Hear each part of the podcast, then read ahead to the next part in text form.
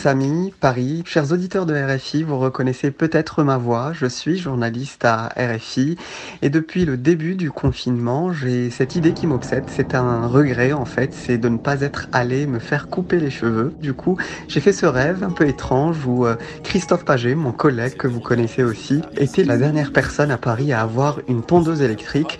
Du coup, je suis allé me faire couper les cheveux chez Christophe Paget.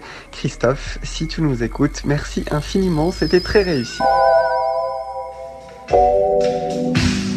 Marine de la Moissonnière du service politique. Alors j'ai rêvé que RFI avait euh, décroché une interview d'Emmanuel Macron en visioconférence bien sûr.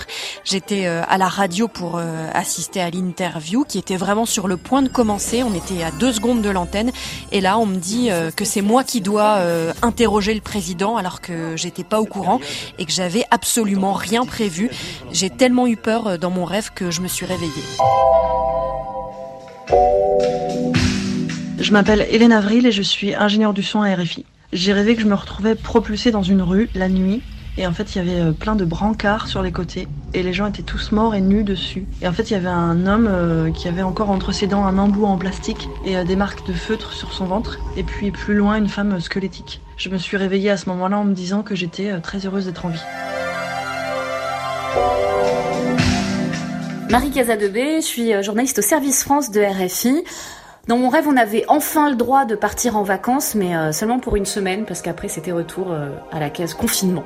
Donc il fallait surtout pas se rater sur sa destination, et j'hésitais beaucoup. J'avais très envie d'aller en Afrique. J'hésitais entre Dakar, euh, que je connais bien, Bamako, où Coralie Pierre, notre correspondante, m'invitait, Abidjan, et puis je ne sais pas pourquoi, tout d'un coup je me suis dit, bah pourquoi pas les Comores, un archipel avec des plages magnifiques. Mais mon choix n'était pas vraiment arrêté. Et il était tellement compliqué euh, à faire que bah, finalement j'ai préféré me réveiller.